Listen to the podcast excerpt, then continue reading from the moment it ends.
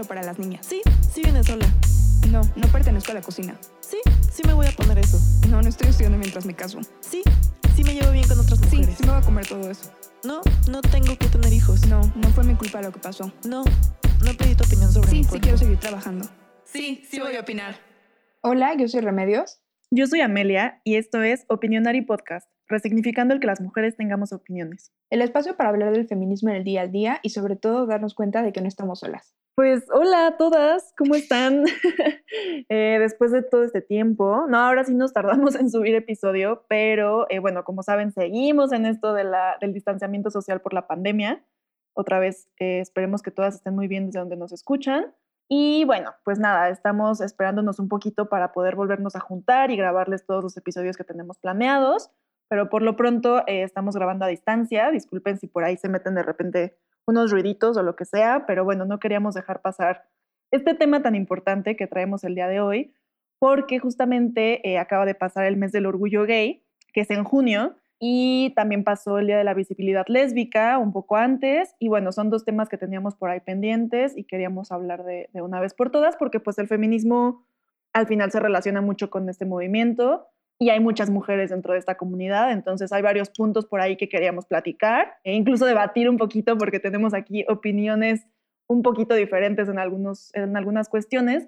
Y también queremos tocar este punto que seguramente se están preguntando si vamos a tocar, que es el de las mujeres trans. Sabemos que recientemente se han eh, visto redes sociales de grupos feministas, eh, grupos radicales, grupos liberales, grupos en el medio, han visto que hay eh, pues un poquito de debate y un poquito de discusión. Eh, salió este término llamado TERF. Entonces vamos a platicar de qué se trata, eh, qué opinamos al respecto y resolverles cualquier duda que pues que a lo mejor tienen de, de haber leído todas estas cosas, ¿no? Entonces vamos a platicar un poquito de eso y de varias cosas más. Claro, y la idea, o sea, es como siempre darles nuestra opinión, darles más o menos lo que nosotros estuvimos leyendo y platicando y demás, este, para que ustedes formen una opinión propia y puedan como, no sé, o sea, tal vez hay argumentos que los comenten más de unos o de otros.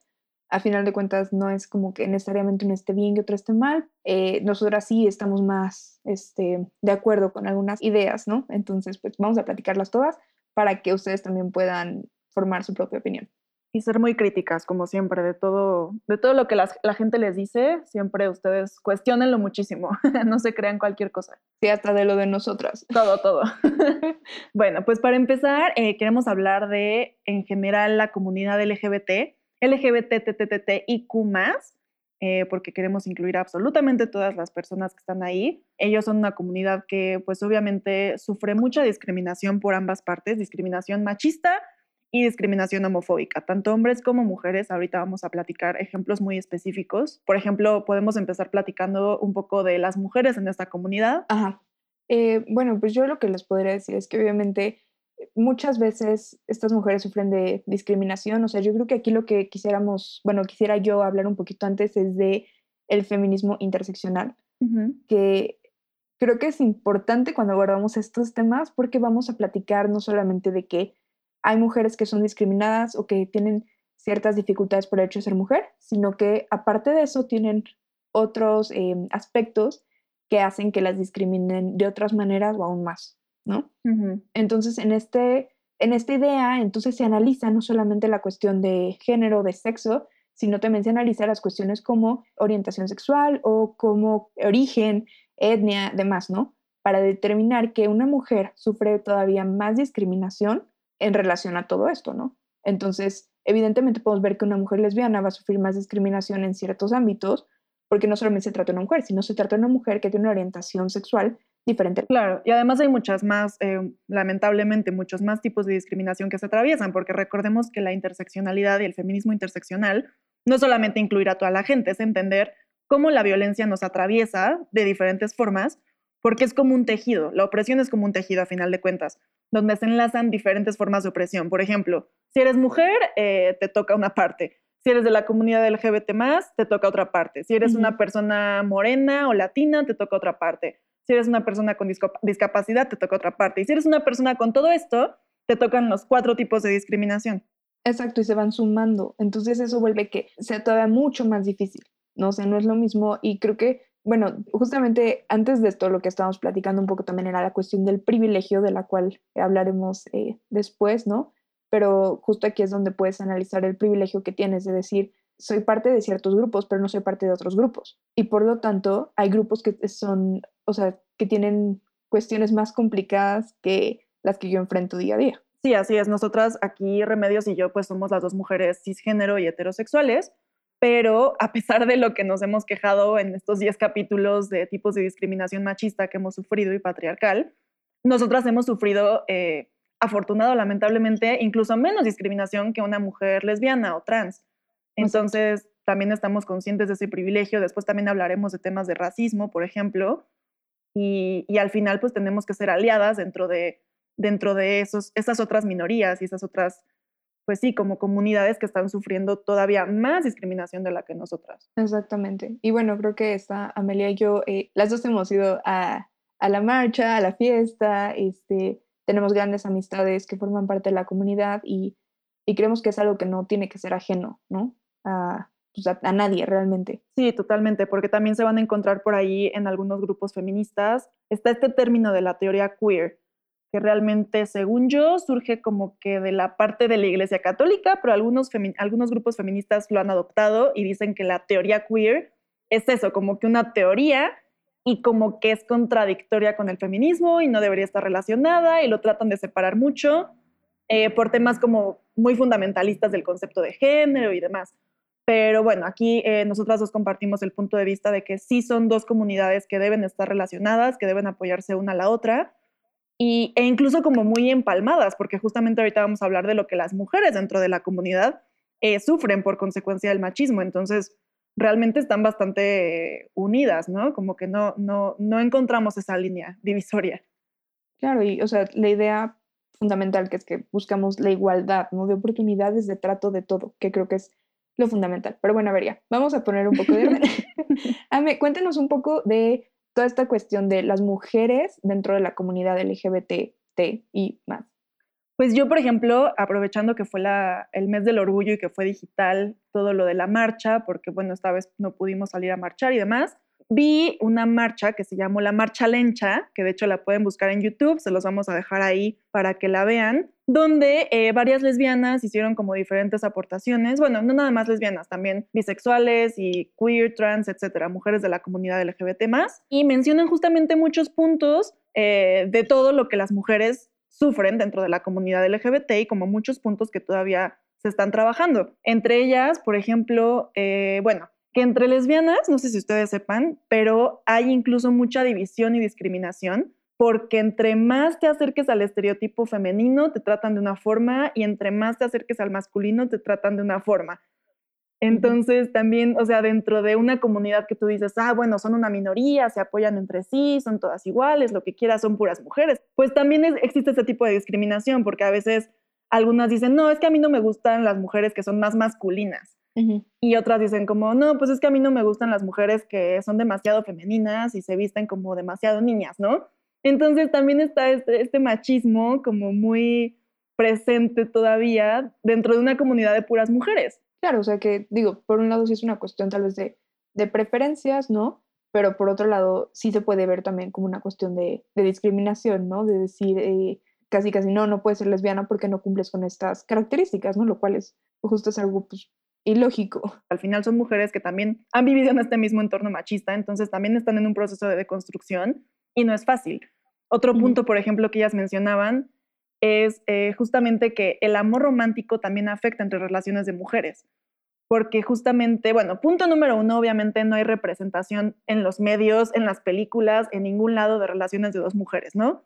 Entonces, ellas tienen este mismo ejemplo que tenemos todas de relaciones heterosis normativas, en donde una persona tiene el poder y la otra persona es más sumisa y tienen que haber celos y violencia, etcétera. Y lo grave de este asunto es que, por ejemplo, cuando en una pareja de dos mujeres una ejerce violencia sobre la otra, casi ninguna denuncia porque se invalida mucho el de, ay, ¿cómo una mujer te va a pegar? ¿Cómo crees que tu novia te está pegando a ti que también eres mujer? Entonces casi ninguna denuncia, eh, el gobierno no les cree y también hay un tema ahí de violencia bastante fuerte. Otro punto, por ejemplo, es que, bueno, por ejemplo, las maternidades lésbicas también son muy importantes. O sea, nosotras nos quejamos o platicamos, por ejemplo, hace algunos episodios del tema de ser una mamá feminista. Ahora imagínense cuando son dos mamás. Sí, y bueno, evidentemente, ahorita vamos a hablar un poco más de cuestiones como legales, pero también la preocupación, a final de cuentas, de que no tengas reconocidas a tus hijos, ¿no? Por ejemplo, no tengas esa, esa maternidad sobre ellos y no Exacto. tengas algún problema legal después, ¿no? Exacto, que solo una se pueda registrar como su mamá y entonces la otra no es mamá o qué onda. O sea, también ahí hay muchos, muchos problemas que son consecuencia del machismo. Incluso hablando del tema de la maternidad, en el mundo ginecológico también hay mucha ignorancia porque, por ejemplo, los ginecólogos, yo la verdad es que no lo había pensado, pero cuando tú llegas a un ginecólogo, yo que he llegado como mujer cisgénero y heterosexual, desde un principio se asumió, desde la primera vez que fui, se asumió que yo tenía o iba a tener relaciones con hombres. En ningún momento mi doctor me preguntó eh, qué tipo de orientación tenía o con quién iba a tener relaciones sexuales. Desde un principio se asume que es con hombres, eh, que es penetración, que es tal, tal, tal, ¿sabes? Claro, eso de hecho, o sea, bueno, a mí me da mucha risa porque he escuchado casos en los que es como, ¿tienes una vida sexual activa? Sí. ¿Usas protección?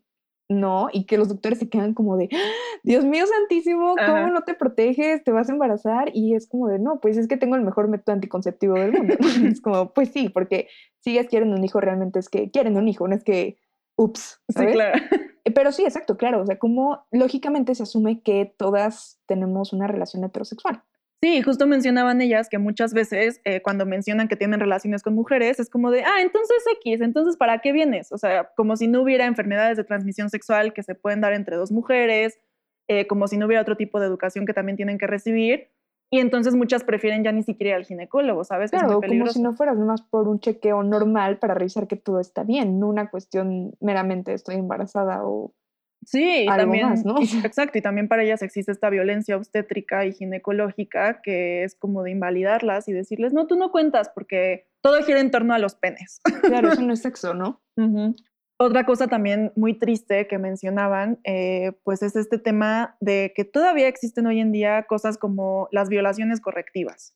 O sea, todavía en algunas partes de México eh, existen este tipo, bueno, para empezar como de terapias de conversión y además también existen este tipo como de cosas más informales de simplemente hombres que dicen como, ay, es que seguramente eres lesbiana porque no has probado un buen pito, lo que sea, ¿no? Típico. Y entonces hay muchas violaciones, eh, casi siempre son grupales, colectivas, en donde violan a las mujeres lesbianas, bisexuales, pansexuales, para de una forma muy ilógica y muy enferma, tratar de que esta forma les gusten los hombres, ¿no? Sí, totalmente. O sea, ahí vemos como, eh, o sea, a lo que ves, ninguna mujer está exenta de ser violada, pero muchas veces por razones diferentes, ¿no? Y, y, y este es un claro ejemplo. O sea, que, qué grave que piensen que por eso van a, vas a cambiar tu orientación sexual y, y que te pueden, o sea, como si fuera algo que se puede curar o que se puede cambiar. Y, ugh, y aparte de esa manera, Sí, horrible. Y justo también mencionaban en otra transmisión que vi de la violencia digital, que por ejemplo en este mes del, del orgullo, en junio, pues la mayoría como que de, la- de las personas de la comunidad pues lo expresan más en sus redes sociales, entonces como que la gente que lo sigue, pues si no lo sabía, como que se da cuenta de que son parte de la comunidad y se incrementa muchísimo la violencia, las amenazas, etcétera. Y si hay una gran cifra que demuestra que mucha de esta violencia digital puede pasar al ámbito físico. Claro. O sea, muchos de los crímenes de odio eh, empiezan con bullying a través de redes sociales. Ujú. Entonces también, eh, pues ellas están arriesgándose a esto todavía más que nosotras o sufriendo de este tipo de violencia más que nosotras y es muy De importante exposición. tenerlo en cuenta. Sí, y bueno, fíjate, otro punto ahí también importante que ahorita pensé y bueno, me- me acordé es que muchas veces todas estas imágenes lésbicas son sexualizadas, Ah, exacto. o sea, obligatoriamente, ¿no? Y es una cuestión que es, es, es- es ilógico y es muy grave, ¿no? Porque no, o sea, es, es- es realmente creo que de los ejemplos dentro de esta comunidad que les pasa recurrentemente, si no es que casi siempre, ¿no? Sí, totalmente. O sea, justo ese era otro punto, que incluso dentro de la comunidad LGBT está más normalizada la imagen de los hombres gay, como que ya ha tenido un poquito más de aceptación, pero el de las mujeres lesbianas no deja de ser, este, bueno, ok, pero para consumo masculino, ya sabes, ok, que dos mujeres se besen, pero son súper sexys y son, o sea, incluso en el porno se puede ver, ¿no? Sí, definitivamente. O sea, lo que, es, lo que dices, o sea, está armado o se sexualiza de manera que es para consumo masculino, para las preferencias masculinas y pues no tiene realmente nada que ver con la realidad. Completamente. O sea, de hecho, incluso, por ejemplo, hablando ya como de justamente el patriarcado dentro de la comunidad LGBT, porque también está muy presente, eh, bueno, el espacio LGBT también ha sido históricamente dominado por los hombres. Y de hecho mencionan aquí, por ejemplo, eh, en esta transmisión que les vamos a dejar, una chava que se llama Esther, que es de un colectivo que se llama Les Visibles. Ella es de Mérida, si no mal recuerdo, y menciona que incluso acercándose, por ejemplo, a la organización de la marcha en su ciudad, las voces de las lesbianas han sido calladas porque no están acostumbrados a ceder el poder. O sea, la marcha también la organizan principalmente hombres, la mayoría son hombres gay, y a pesar de que manejan un discurso de apertura y aceptación, porque pues es la marcha gay, Claro. al momento de ellas acercarse a tratar de formar parte, eh, también sufren como de este tipo de mansplaining, de este tipo de, sí, bueno, este, tú cállate y siéntate, ¿sabes? Claro. O Lo sea, mismo. cosas que, exacto, o sea, aunque sean hombres gay, no es que necesariamente hayan cambiado el chip de decir, eh, no voy a ser machista, ¿no? De la nada soy aliado, sí, ¿no? Claro. Sí, muchas veces lo vemos así y por ejemplo platicando con un amigo gay, también él me estuvo contando de mucho machismo que se sufre entre hombres de la comunidad gay. Por ejemplo, también tienen como que más valor los hombres gay más masculinos y se critica más a los hombres gay más femeninos. Que regresamos otra vez a la idea de que lo femenino es negativo y por lo tanto no es aceptado. Sí, in- incluso él me platicaba que, por ejemplo, en estas aplicaciones de ligue como Grindr o Tinder, eh, muchos ponen mask for mask en la descripción, que es como masculino para masculino. Así como yo solo estoy, o sea, yo soy masculino y estoy buscando a alguien masculino y si eres un poco femenino, ni te me acerques, ni me hagas match, ni nada, ¿sabes? Otro tema, por ejemplo, con ellos es que, bueno, sabemos que están como estas dos posiciones sexuales entre hombres gay, que son el ser pasivo o el ser activo, ¿no? El pasivo es el que recibe la penetración y el activo es el que la ejerce. Y también eh, se usa como insulto, incluso yo lo he escuchado como de broma, así como de, ay, qué pasiva, ay, es que es pasiva. Y justamente también hay una humillación a las que son pasivas y como que se empodera a las que son activas. Digo, a los que, perdón, Los- lo estoy diciendo en femenino, pero es en masculino. Es que es la costumbre de, de hablar de puros artículos femeninos, claro. Pero justamente es lo mismo, es como el poder en la penetración. O Sí. sea, es lo mismo que sufrimos nosotras con este tipo de bromas, como de, ay, te violé, ay, no sé qué. O sea, ¿por qué la persona que tiene como un pene y que ejerce la penetración tiene poder sobre la persona penetrada, no? Claro. Es algo muy enfermo. Otra cosa, por ejemplo, eh, pues con todo este tema de las drags, que ahorita está muy de moda porque hay varios reality shows y bueno, siempre han estado, pero Uh, ajá. últimamente han sido más visibles. Eh, también, por ejemplo, me contaba mi amigo que él, él ve mucho estos programas, ¿no? Pero que su novio, por ejemplo, le dice como, que también es gay, le dice, oye, pero tú no lo ves porque te quieres vestir como mujer, ¿o sí? Así como de, ok, que lo veas, pero no me vayas a salir con que después también. Y también son casos que he escuchado de papás de niños gays o de hombres gays, Ok. que les dicen, ok, te acepto como gay, ya, ya en Pero un paso no. arriba, ¿no? Así como de, ok, va, Claro, claro. pero no me vayas a salir con que después te quieres vestir de mujer. Pues es que es el clásico de, o sea, puedes ser gay, pero no seas vestida, ¿no? Por ejemplo. Ajá, ajá. O sea, de decir, o sea, y volvemos otra vez a decir que creemos que esta, o sea, esta cuestión de ser femenina, vestirte de una manera femenina, ¿no? Porque, por ejemplo, en, en los concursos, o sea, es como ese super maquillaje increíble, la pestañota, ¿no? Y todo, Ujú, que es como asociado estereotípicamente al género femenino, ¿no? ujú. Es como menos, o sea, como que vale menos porque te comportas de forma femenina. Sí, y al final es que esta parte femenina está atribuida a lo que hemos platicado en otros episodios, ¿no? A a debilidad, a exacto. sensibilidad. Es- o sea, está, justo está cañón que, o sea, son hombres homosexuales, cisgénero en este caso, y, y que no, o sea, aún así cause, ¿sabes? Sí. Sea problemas. Él, por ejemplo, también me mencionaba dos ejemplos. Uno es que cuando salen de antro, a pesar, o sea, aunque sea un antro gay, por ejemplo, ellos saben que si se visten como más flashy, dice él, o sea, como más llamativo, más femenino, Ujú. y van a estar, entre comillas, joteando, así me dijo, eh, entonces va a ser plan de ir con amigas, porque no van a ligar. Ok. Si quieren ir a ligar, tienen que ir más masculinos y vestirse más como hombres y bailar más como hombres. O sea, incluso en el comportamiento y en, en su expresión de género, eh, ellos saben que si son más femeninos, van a ser más rechazados.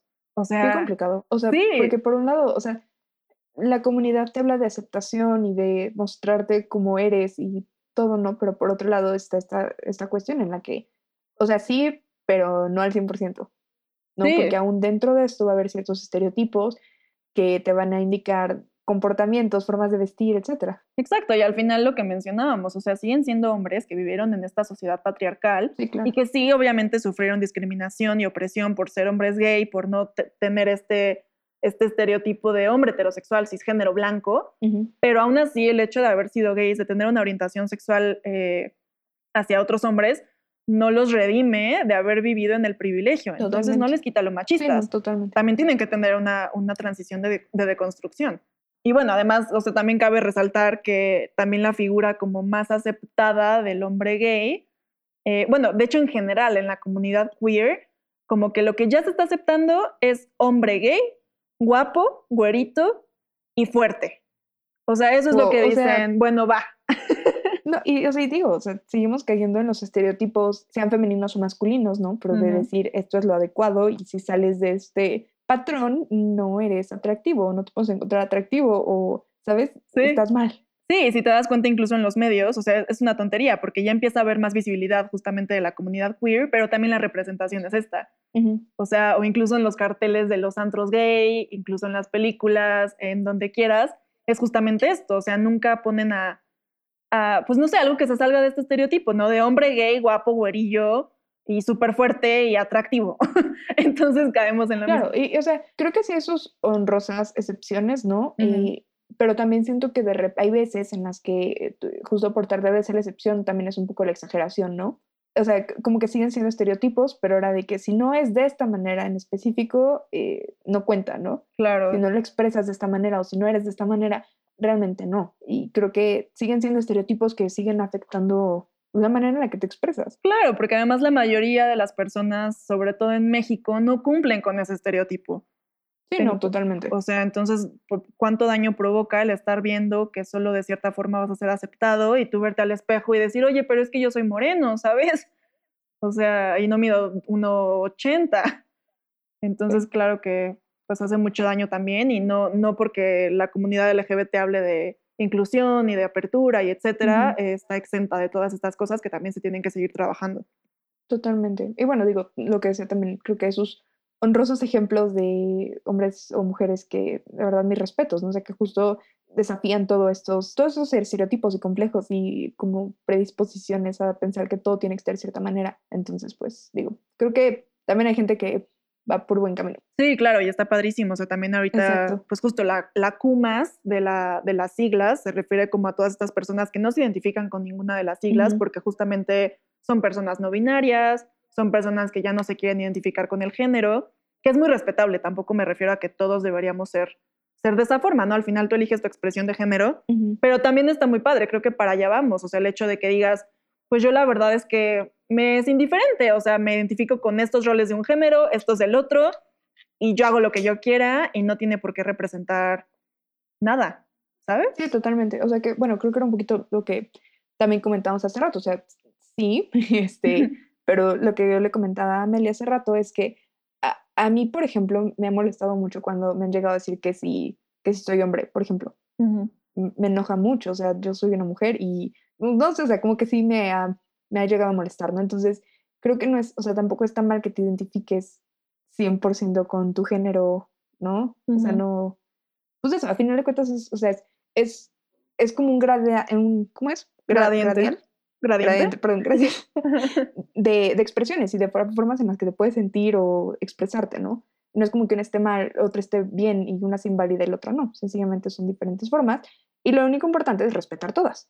Claro, y que además también es, es interesante, porque yo, por ejemplo, creo que, bueno, no sé si has visto esta teoría de que justamente la orientación sexual es un espectro, o sea que es una mentira que todos somos o radicalmente heterosexuales o, o radicalmente homosexuales, que está en el Totalmente medio y algunos somos un poquito más para allá y otros un poquito más para acá y otros en medio. Claro.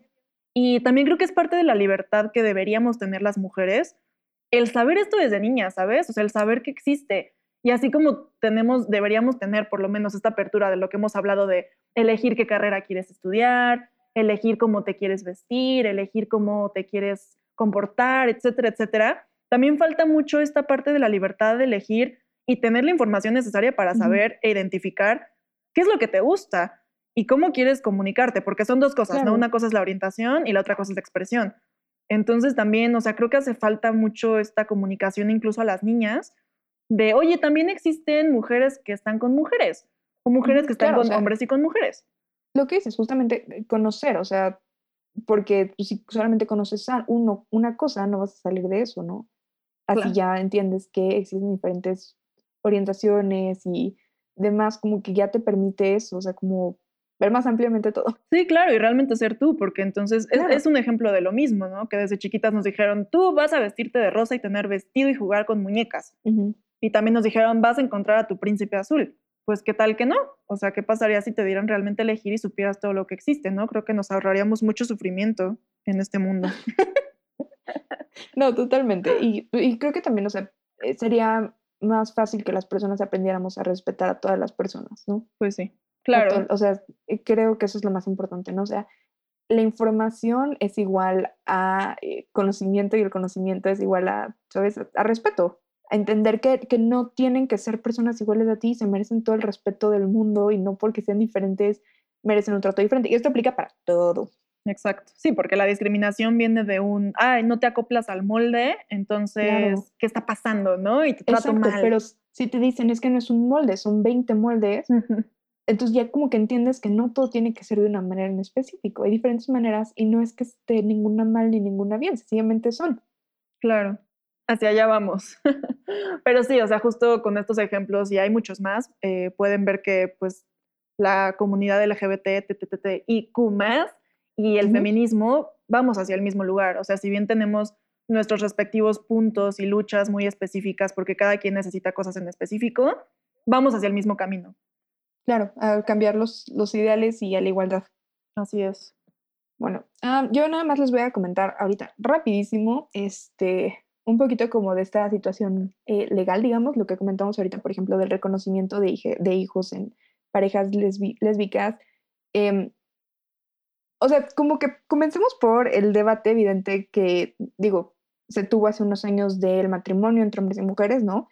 Eh, perdón, entre... no, pues no. del matrimonio entre personas homosexuales. Eh, ¿Por qué? Pues porque México es un país tradicional, sigue siendo, ¿no? En muchos estados, de hecho, eh, sigue siendo una cuestión complicada, o sea, desde salir del closet hasta evidentemente casarte, o sea, conseguir los papeles y legalmente estar casado con la persona, ¿no? Y creo que eh, lo primero que se comenzó a hacer en todo el mundo fue decir, ok, te voy a reconocer ciertos derechos, ¿no? Te voy a permitir que vivas en pareja, te voy a dar cierto estatus legal, digamos, no es un matrimonio, pero es algo muy parecido, ¿no? Te va a dar ciertos derechos, ciertos beneficios. Pero la comunidad siguió luchando por conseguir un matrimonio, ¿no? Porque, o sea, es, es absurdo pensar que no tienes derecho a un matrimonio solamente porque te gusta una persona de tu mismo sexo, ¿no? ¿Qué es el matrimonio?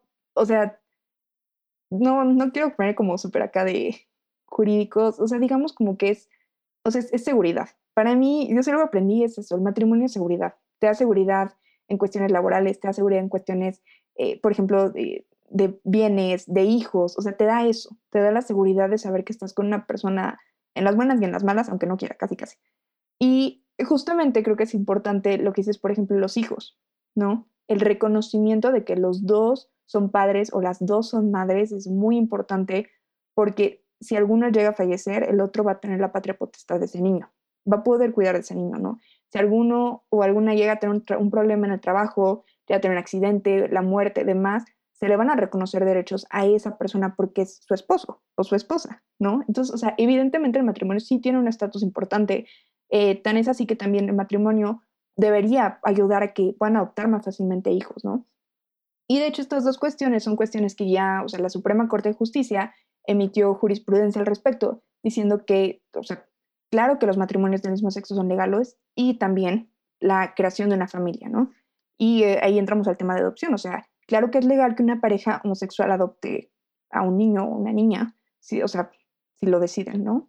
Y pues, no sé, o sea, creo que sigue siendo complicado, sigue siendo una cuestión que muchas veces hay que ir a pelear, o sea, que no es tan fácil en algunos estados que te casen, ¿no?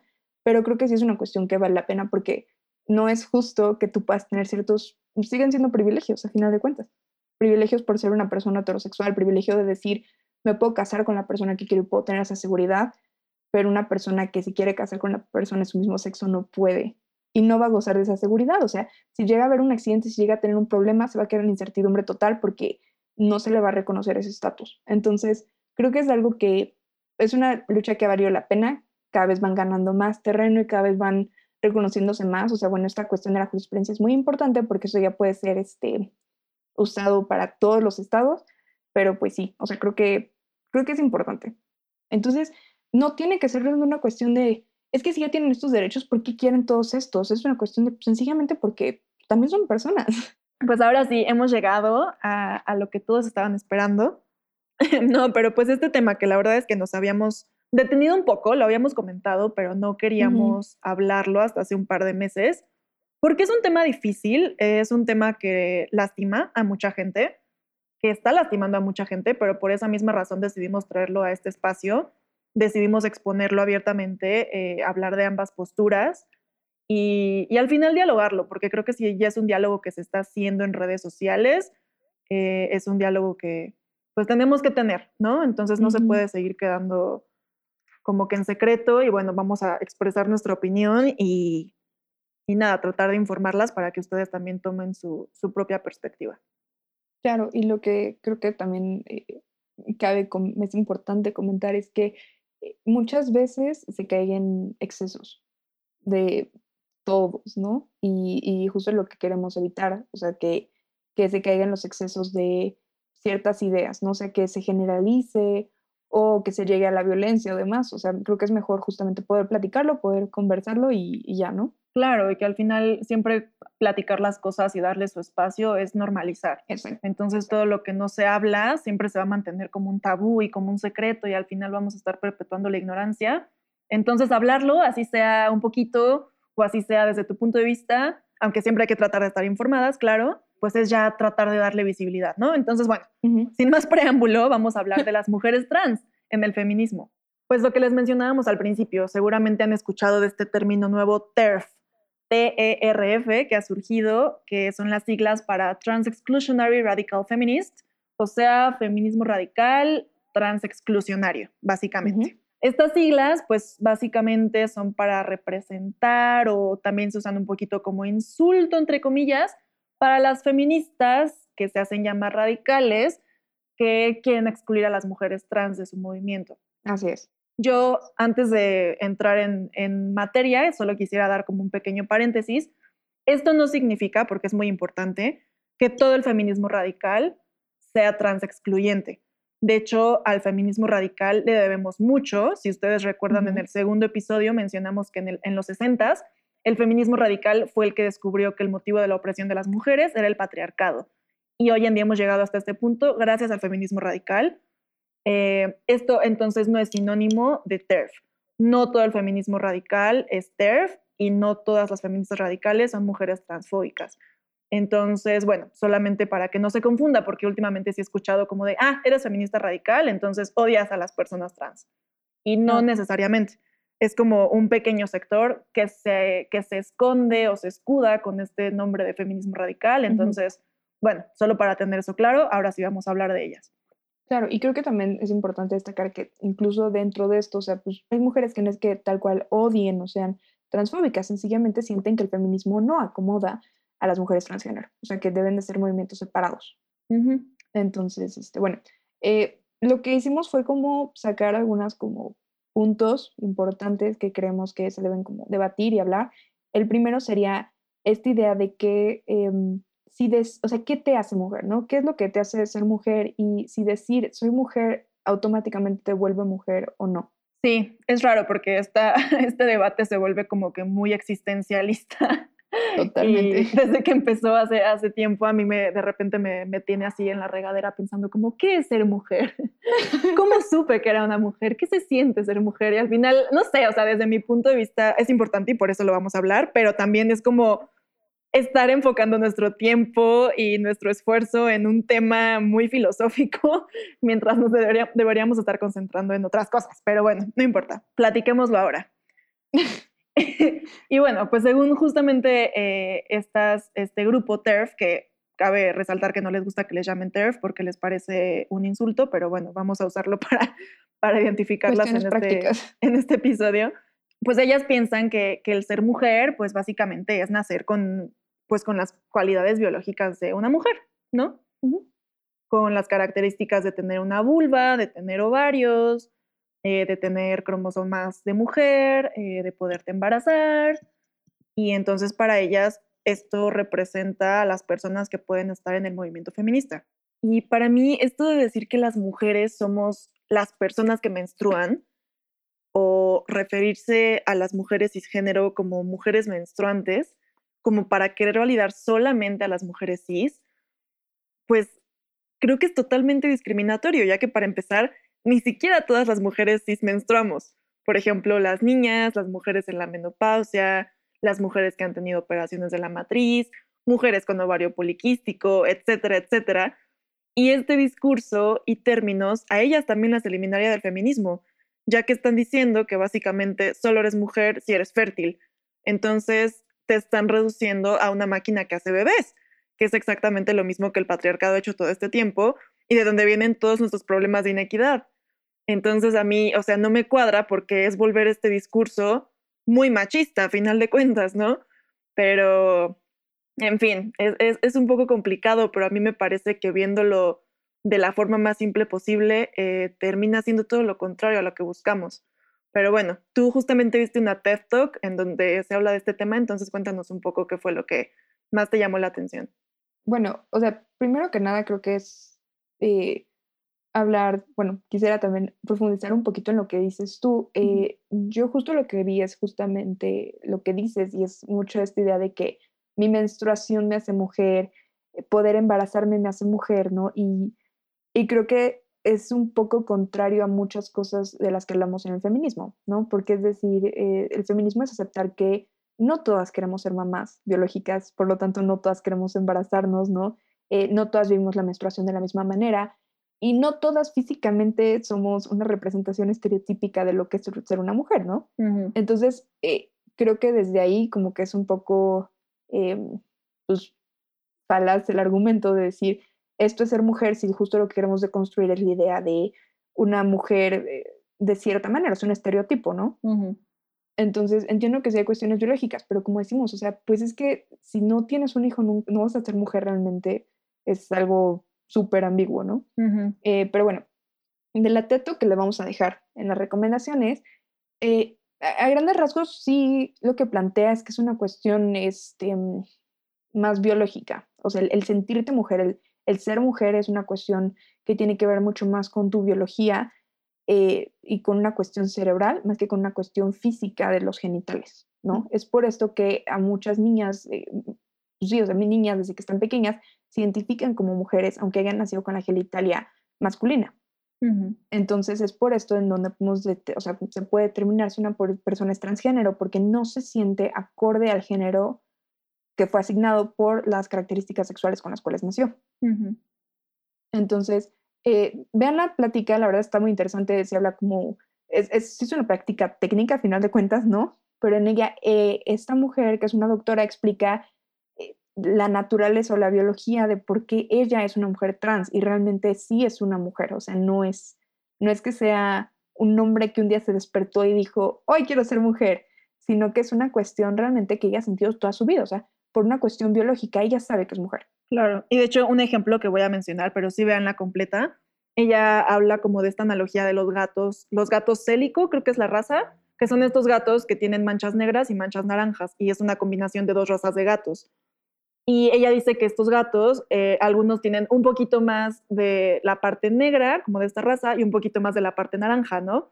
Y simplemente depende de, la formación en el útero de la mamá gato, de qué porcentaje tienen más raza. Y ella dice que más o menos eso es lo que pasa en el ADN de las personas trans, que puede ser que una parte, en la parte del desarrollo, eh, en la gestación de los genitales, era de un sexo, pero toda la demás perteneció al otro sexo.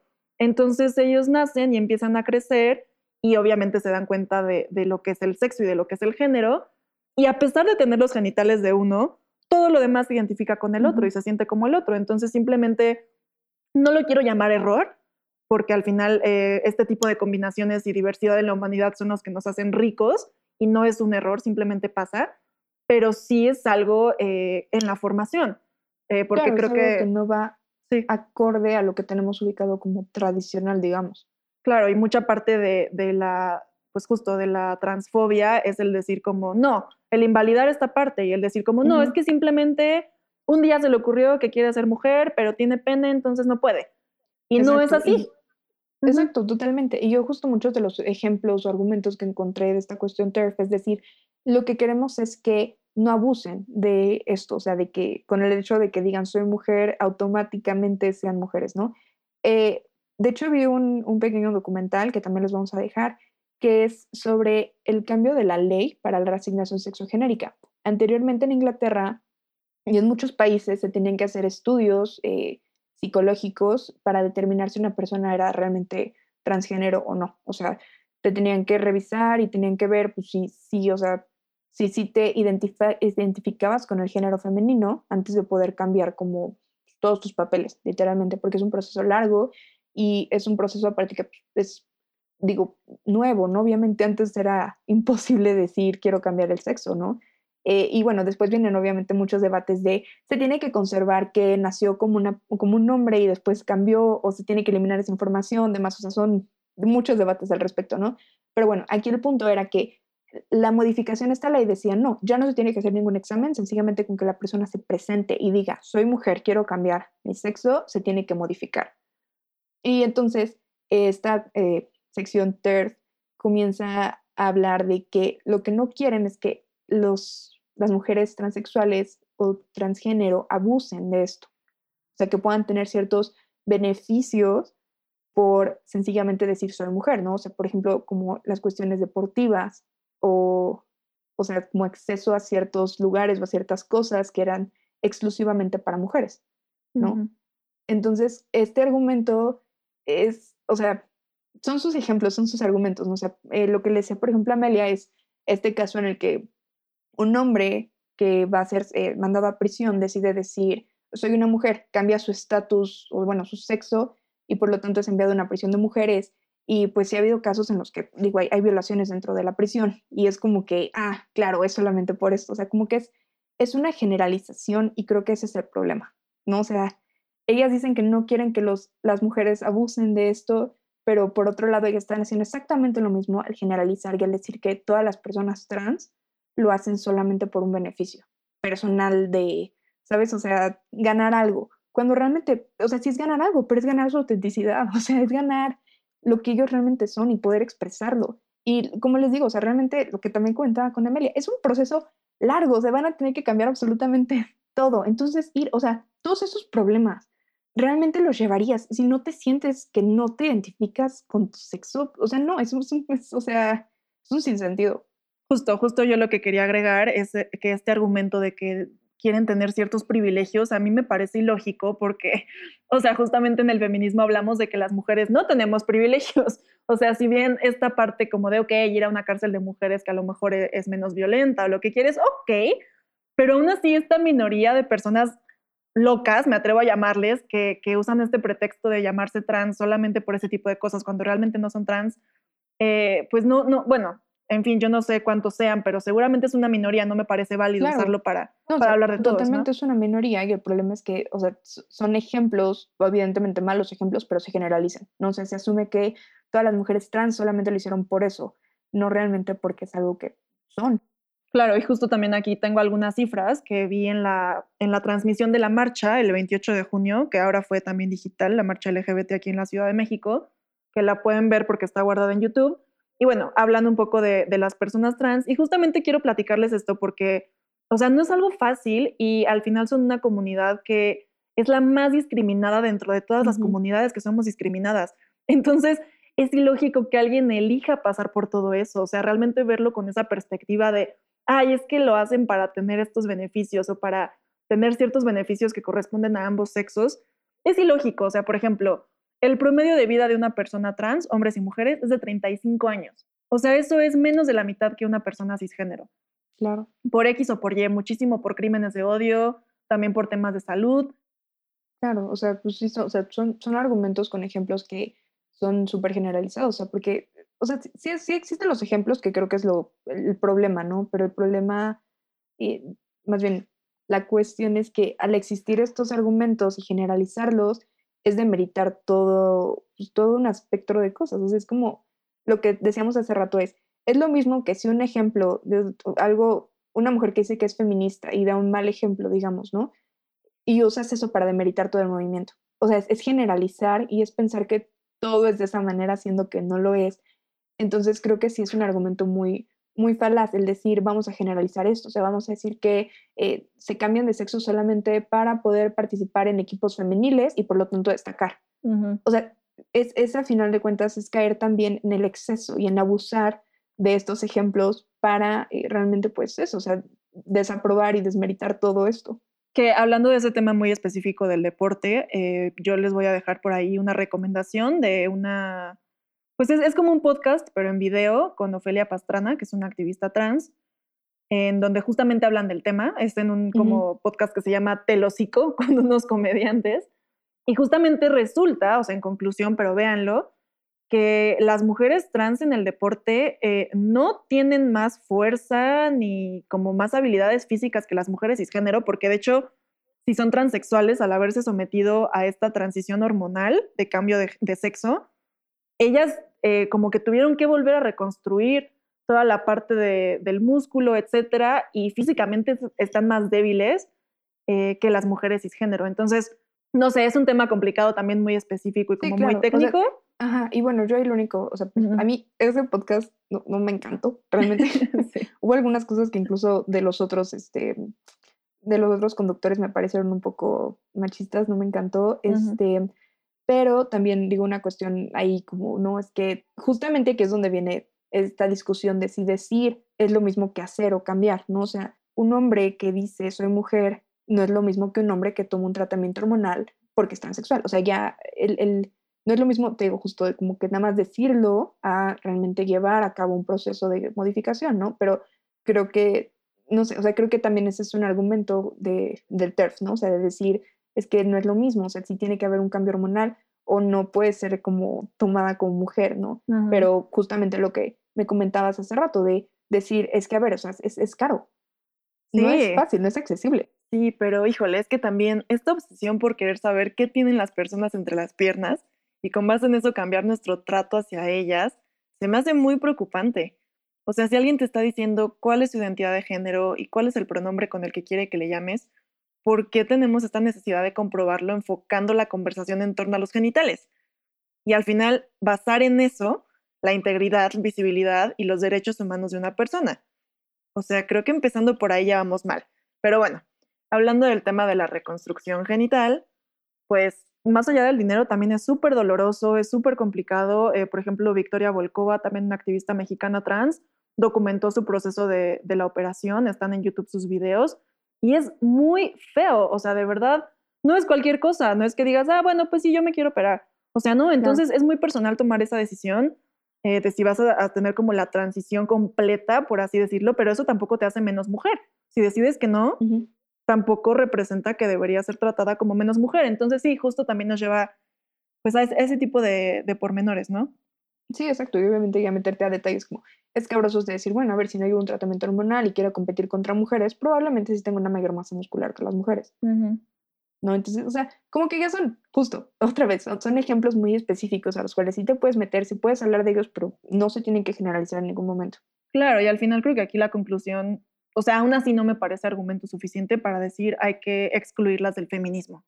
Porque, por ejemplo, no sé si a ti te llegó, pero en la marcha pasada del 8 de marzo de este año, eh, se estaba compartiendo una infografía de que las que apoyamos a las mujeres trans o que las aceptamos en el feminismo, nos pusiéramos una cinta rosa en la muñeca, porque si la marcha se ponía violenta, así ellas iban a saber quién sí las podía apoyar, como hacia quién se podían acercar por ayuda.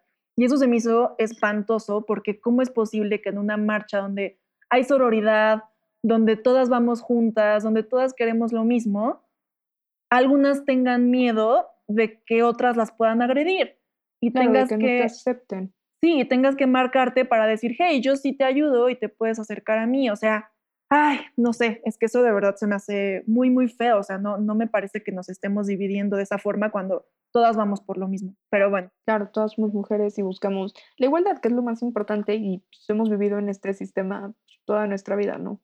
Claro, y que también, por ejemplo, un argumento que, que he leído de las TERF es que ellas dicen que si esta parte como de tener una vulva y nacer con una vulva es lo que ha representado o provocado toda la opresión a lo, a lo largo de nuestras vidas. Pero si hablamos justamente de la interseccionalidad, las mujeres trans han sufrido más opresión por otros motivos. Entonces, al final, aunque no tengan vulva algunas de ellas, no significa que hayan tenido muchos privilegios y que no sepan lo que es la opresión. Pues en la mayoría han sufrido más. Y es más, o sea, bueno, también les vamos a dejar otra plática de TED em, en la que justamente es una mujer transexual que ella hizo su transición ya como un adulto, o sea, ya como a sus 40 años. Y, por ejemplo, ahí lo que me parece muy importante, como justo de aportar al movimiento, es que ella de fuente propia dice, es que yo sí sé lo que es el privilegio y yo sí me doy cuenta de que en cuanto comencé con mi transición, perdí ese privilegio, solamente por el hecho de ser mujer. O sea, seguía siendo la misma persona eh, capaz, inteligente, con los mismos conocimientos, los mismos estudios, todo idéntico, pero por el simple hecho de cambiar mi sexo, perdí esos privilegios que según yo no existían, ¿no? Privilegios de hombre, del patriarcado. Claro, privilegios de hombre. Entonces creo que es importante también el decir, pues sí, o sea, son, e- es eso, es todas contra eso, ¿no? ¿no? No tenemos por qué separarnos entre nosotras muchas veces. Y, y, y, pues es que creo que hay muchos ejemplos también de gente, pues eso, muy valiosa para el movimiento, para todo, y que pues, son mujeres, o sea, a final de cuentas es eso, ¿no? Y, y son, por eso deben ser parte del movimiento y parte de el feminismo, y tiene que acomodarnos a todas.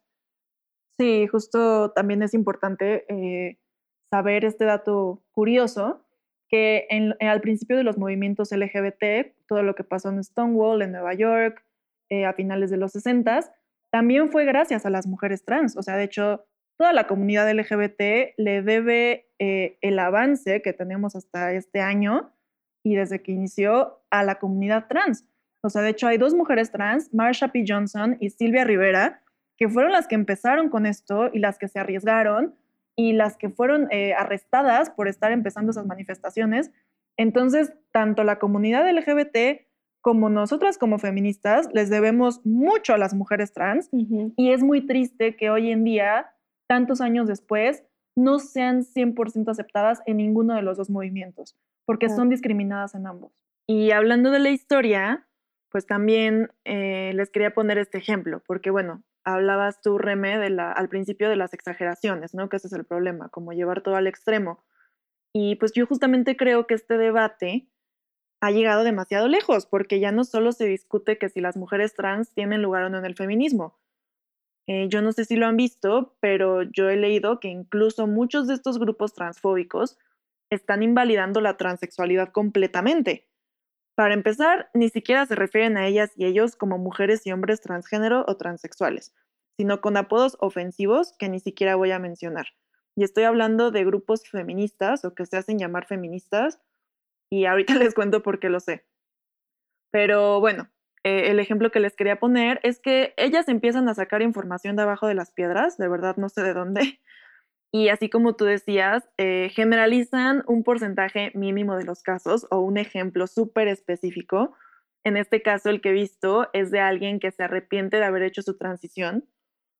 Y en estas explicaciones y en los comentarios de la gente que lo apoya, he leído muchísimas palabras, eh, a ver si les suenan, como persuasión, conversión, ciencia natural, mujeres reales que no sé a ustedes, pero a mí, por ejemplo, me suena idéntico al discurso homofóbico, en donde usan exactamente la misma forma de argumentación y el mismo tipo de ejemplos, justamente como de alguien que se creía homosexual y que después descubrió que no era cierto y se curó, y, usan igual eh, este tipo de cosas para decir que lo natural solamente es la heterosexualidad, porque la biología no se puede negar y los homosexuales fueron persuadidos para ser así y no son normales. O sea, y hago esta analogía y esta comparación porque creo que todas las que estamos aquí y la mayoría de la gente ya sabemos que, que la homofobia está mal, ya sabemos que la homosexualidad no es una enfermedad, que no es algo que se cura, que no es algo que se elige. Y, este era el tipo de discursos, de discursos aceptados hace no muchos años, ¿no? Y también existían estos debates como de, no, es que sí es normal, es que no es normal, es que sí se pueden casar, es que no.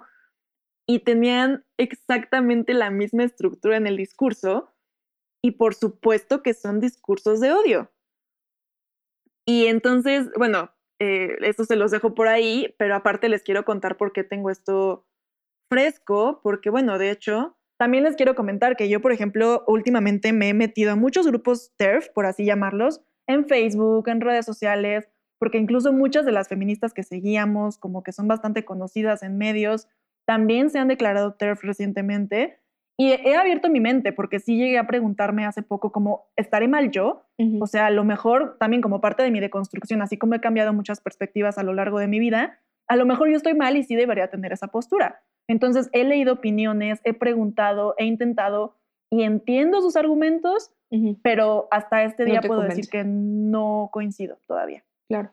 Yo realmente creo que un poco más a la inversa, más bien. Yo antes como que sí tenía un poco más esta idea de decir, pues, pues, pues no, o sea, no, no pueden experimentar de igual manera todo lo que nosotras hemos vivido. eh, muchos de ellos, muchas de ellas se han vivido lo que es el privilegio masculino. Eh, no se pueden, ¿no? Al final de cuentas como que sí, o sea, lo pueden entender, pero no lo han vivido muchas veces, ¿no? Eh, pero a mí, el argumento para mí que fue así como ya, así dije, ok, no lo puedo, ¿no? Fue, fue la cuestión biológica. O sea, el, el decir es que son mujeres, o sea, no es que sean hombres con falda, Claro, ¿sabes? ¿no? O sea, son mujeres. Eso para mí fue como ya definitivo el decir, pues es que a ver, o sea, lo mismo que ellas hace que se sientan mujeres es lo que a mí me hace que me sienta mujer. Y para mí el ser mujeres es un orgullo, es increíble y justamente, o sea, lo que les digo, cuando, o sea, de repente yo algunas veces sí me he visto, o sea, no masculino según yo, pero estereotípicamente pues no es como que tan común traer como, sobre todo algunas veces como pantalones sueltos, botas y el cabello en la gorra, ¿no? Al parecer, para muchos hombres eso es igual a eres hombre. Y sí, o sea, y entonces a mí de verdad me molesta mucho cuando me han llegado a decir que parezco hombre o que soy un hombre. O sea, de verdad me molesta porque yo sé que soy una mujer. Entonces puedo entender ese sentimiento de, de impotencia y de molestia, de decir, es que no, no soy eso, ¿sabes? Y, y yo evidentemente digo, soy una mujer que, digo, o sea, nací siendo mujer y demás. Entonces, como que siento que hasta cierto punto para mí ha sido más normal o más tranquilo el decir no y ya, ¿no? Quitarme la gorra y que vean mi pelo largo y que diga, ah, sí, cierto, sí es mujer, ¿no? Pero para una persona que a final de cuentas tiene características físicas masculinas, pero se siente que es mujer, qué complicado y qué desesperante que la gente te siga diciendo es que eres hombre solamente porque pareces hombre, porque te ves como hombre y por lo que yo determino que es un hombre. O sea, sí, es, sí entiendo esa cuestión de, pues eso, de, de impotencia. Sí, y luego imagínate los niños y las niñas trans, o sea, que, siempre han sabido, porque te digo que entre los 4 y los 6 años la mayoría se dan cuenta de que no coincide el género que les fue asignado. Imagínate ir a la escuela y decir, es que yo me siento como Juanita y que te digan, no, tú eres Juan, y que te obliguen a, a- a reconocerte como Juan y a presentarte como Juan y a tener incluso esta expresión de género típica de un Juan Y que no te dejen hacer cosas de, de niñas, que también está mal, ¿no? Porque aunque fueras un niño podrías hacer lo que quieras, Claro. pero bueno. Y, y, o sea, qué trauma y también que, pues sí, qué trauma psicológico el tú saber siempre que has sido otra persona y que toda tu vida, hasta antes de tus 18 años, te hayan tratado como otra que no eras hasta que tú pudiste por ley cambiarte o lo que sea, ¿no? Que bueno, esto de los niños es otro tema también. Pero qué difícil, o sea, la verdad es que Sí, está espantoso. Y ahorita que mencionas que pues tú cambiaste esta perspectiva justo cuando te diste cuenta de que las mujeres trans no son simplemente hombres vestidos de mujeres, también eh, quiero platicarles que está rondando por ahí una lista de supuestos derechos que el feminismo ha ganado que el transactivismo busca eliminar. Les pongo todo esto entre comillas porque es algo que van a ver en estos grupos TERF, pero que pues no, no es cierto. Pero bueno, eh, simplemente al leerla se van a dar cuenta de que no cuadra. No sé de dónde la sacaron, tiene el nombre de una mujer que dice que es escritora y, y bloguera. Honestamente no lo investigué mucho, pero bueno, cualquier persona lo pudo haber escrito. Y ellos, bueno, por ejemplo, mencionan, son varias cosas, pero los ejemplos que les quiero dejar por aquí es, por ejemplo, que el transactivismo quiere eliminar los espacios separatistas y las leyes afirmativas. Eh, esto lo platicábamos en el episodio 3, lo pueden ir a escuchar si no lo han hecho. Obviamente son esenciales, obviamente los necesitamos. Eh, dentro del feminismo es un tema importante. Otro ejemplo que supuestamente el movimiento de transactivismo quiere eliminar es la educación sexual relacionada con menstruación y biología para las niñas. Otra cosa, la recolección de datos de crímenes hacia las mujeres, espacios en los medios dirigidos a mujeres e incluso cuestiones como de derechos de libertad de expresión, entre otros. Pero les digo que, que esto no es real y no cuadra en ningún sentido porque las mujeres trans lo que quieren es que se les incluya en todos estos espacios y derechos, porque ellas también los necesitan y de hecho necesitan que una parte esté adaptada para ellas, porque lo que hemos hablado de la interseccionalidad y de la equidad es que cada quien necesita cosas distintas, no siempre es exactamente lo mismo. Pero en ningún momento el transactivismo busca que todo esto que, que hemos ganado las mujeres con el feminismo se cancele.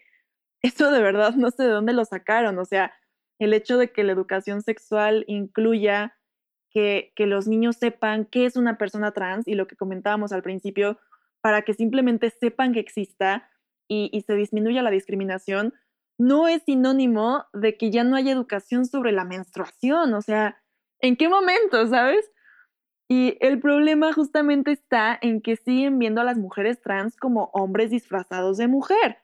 Porque viéndolo así, claro que molestaría, que, llegaran y que trataran de ocupar espacio en el movimiento, porque hemos hablado en este mismo podcast de que el feminismo es para mujeres y que los hombres solamente pueden ser aliados. Pero es que ese tema está muy alejado de la realidad en el tema de las mujeres trans, porque no son hombres, son mujeres, ¿sabes?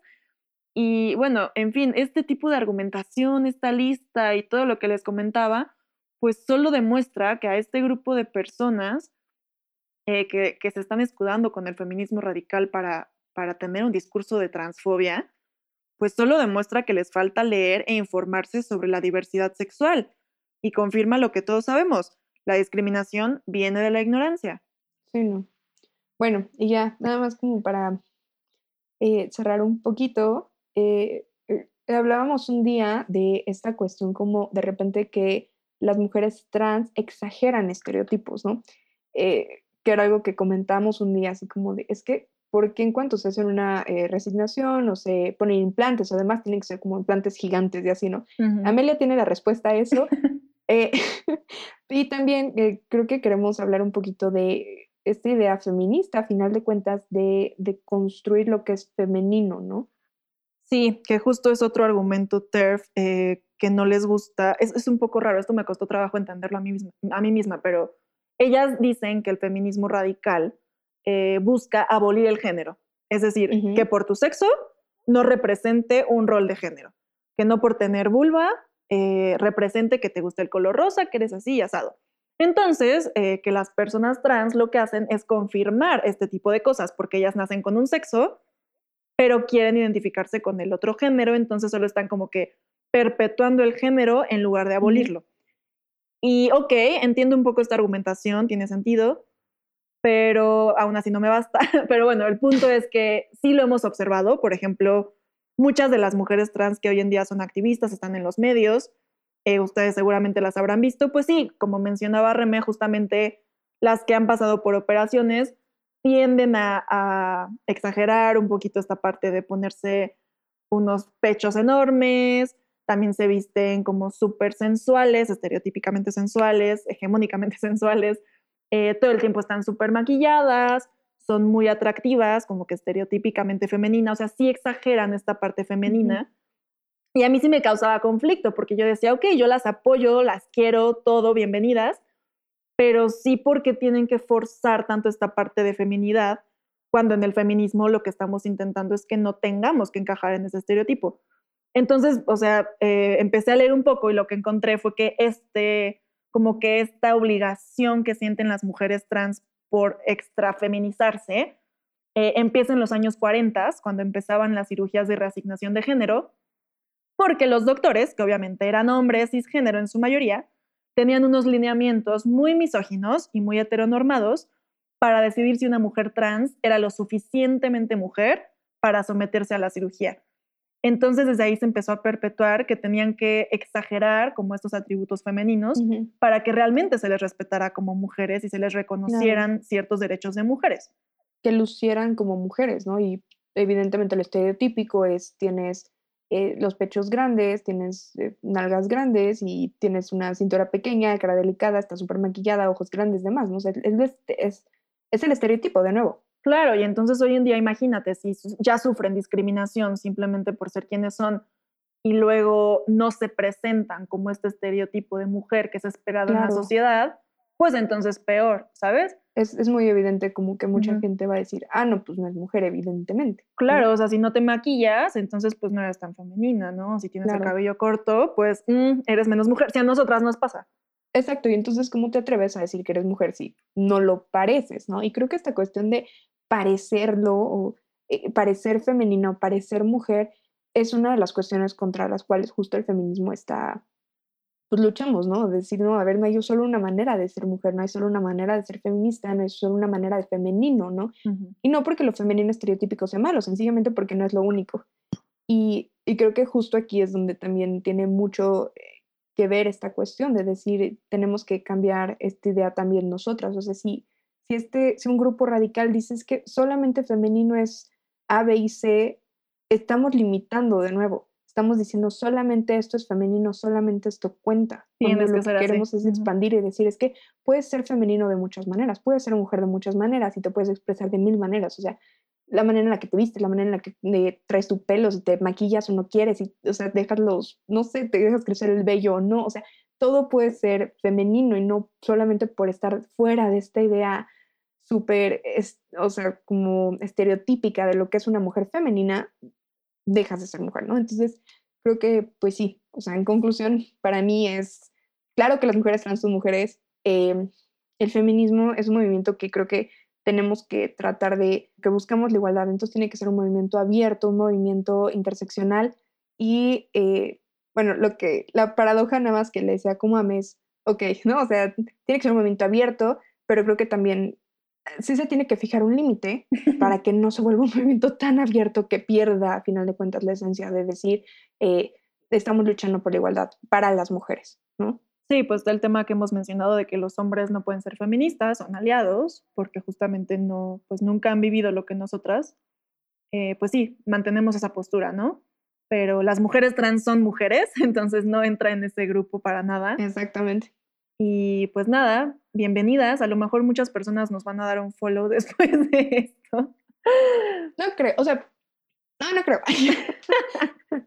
no, o sea, creo, creo que lo importante, y, y, y sí, o sea, es, es esto, es poder hablar. O sea, también si ustedes tienen otras posturas, otros argumentos, eh, otras ideas, creo que es importante que puedan, o sea, no sé, hacérnoslas llegar o, o, o sencillamente escuchar otras opiniones, ¿no? sé, creo que eso es lo, lo importante y lo rico de esto y, y también dejar tal vez de juzgarnos un poco. O sea, a ver, en lo básico somos iguales, pensamos igual, buscamos lo mismo, ¿no? O sea, tal vez haya detalles en los cuales no estamos 100% de acuerdo o son incluso contradictorios, pero eso no quiere decir que nosotros estemos mal, ustedes bien o al revés. Sencillamente son formas de pensar y, pues, digo, creo que es, vale la pena abrir un poco la mente y pensar en otras cosas y, y también eso, lo que hacemos desde el principio, analizar un poco las cosas, ¿no? O sea, pensar si esto es nada más por una experiencia que tuvieron o por tal vez como pues, no tienen toda la información, no han buscado otras fuentes. O sea, ta- tanto es por eso que nosotras dos nos dimos a la tarea de, de leer, de buscar, ¿no? Y, y yo hubo argumentos que dije, ok, encuentro convincentes, otros no tanto. O sea, creo que eso es lo, lo importante de esto. Sí, y es enorme, este debate es enorme. No mencionamos muchas cosas que también hay por ahí, pero justo les vamos a dejar referencias, ya saben, a través de Instagram en nuestra historia destacada de referencias, porque vimos, hay muchísimas, eh, pues, videos, documentales, hay varias series del tema, hay películas, entonces es interesante que se den la oportunidad. Al final no se trata de hacerlas cambiar de opinión si es que no están de acuerdo ni nada, pero abrir la mente, ¿no? Ujú. Porque al final a lo mejor confirmas tu opinión y no estás de acuerdo, pero ya tienes la información suficiente y no te quedas en este punto ignorante de decir no, porque no y ya, ¿no? Que al Claro, final, sí. en todos los Sí, temas que hemos tocado se trata de eso, o sea, de tener la información y tomar decisiones con base en información consciente. Exacto, y también eso, o sea, de tal vez investigar otras cosas que no son lo que normalmente tú ves o tú lees o tú crees, ¿no? O sea, en nosotras el meternos y decir, ah, bueno, a ver, esto es interesante, o eh, comenzar a cuestionar incluso cosas propias, ¿no? Creo que es lo, lo importante, o sea, como que pensar en muchas cosas y, y eso, no solamente quedarte limitada con yo creo esto y no voy a leer de nada más, sino pues leerlo y justo puedes criticarlo o puedes estar de acuerdo, o sea, quién sabe, tal vez te convenza. Claro, e incluso, por ejemplo, lo que mencionaba, nos hemos topado con varias feministas que las dos seguíamos o admirábamos, que de repente sacan este tipo de discursos y es como, no, ¿sabes? O sea, como que es un poco decepcionante, pero al mismo tiempo, digo, esto no sé si es incoherente de mi parte, tal vez también estoy mal, pero yo me quedo con lo bueno de ellas y no las voy a dejar de seguir porque lo demás me gusta y coincido, simplemente en esta parte no. Claro, o sea, yo también creo que sí, o sea, en las bases, claro que somos feministas todas, eh, sencillamente hay aspectos en los que tal vez no estamos tan de acuerdo, ¿no? O estamos, digo, contrario totalmente, pero en sí no es que busquemos cosas diferentes, sino la idea no es obviamente pelearnos entre nosotras, digo, ya de por sí tenemos las cosas complicadas como para, ¿no? Exacto. Sencillamente es eso, es, es tal vez aprender a escuchar otras posturas. Exacto, y que al final todas las mujeres somos diferentes, eh, no hay una sola experiencia de ser mujer, entonces nunca vamos a pensar igual, pero vamos hacia el mismo camino y no se trata de empezar a dividirnos y empezar a pelearnos entre nosotras, porque pues entonces no vamos a llegar a ningún lugar. Y está bien tener opiniones diferentes, no pasa nada, pero esto tampoco representa que hay que atacarnos. Y pues ya, o sea, con eso me gustaría concluir, que está bien, supongo, que haya estas dos posturas muy distintas dentro del feminismo en este momento.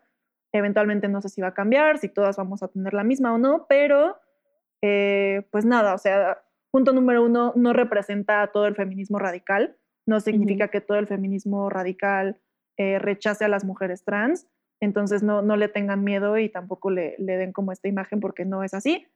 Y por otro lado, cada quien puede tener su postura, pero no debe ser justificación ni para agredir a una mujer trans, ni para ata- atacarla, porque también está Sí, claro. pasando, ni para hacerla menos. O sea, creo que si coincides con estos argumentos TERF, está bien, eh, es muy personal, pero no me parece justificación suficiente para empezar a violentar.